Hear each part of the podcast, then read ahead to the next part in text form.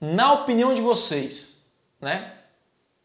O que vale mais? Uma pessoa que assiste um vídeo e participa de workshop pelo desktop ou uma pessoa que assiste pelo celular. E o meu vídeo tem 40 minutos.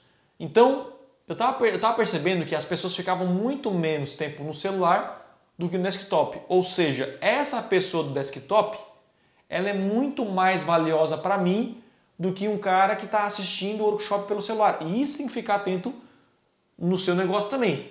Ah, quem compra mais de mim é pelo celular, quem compra mais de mim é desktop. Você tem que ficar atento a essa parada.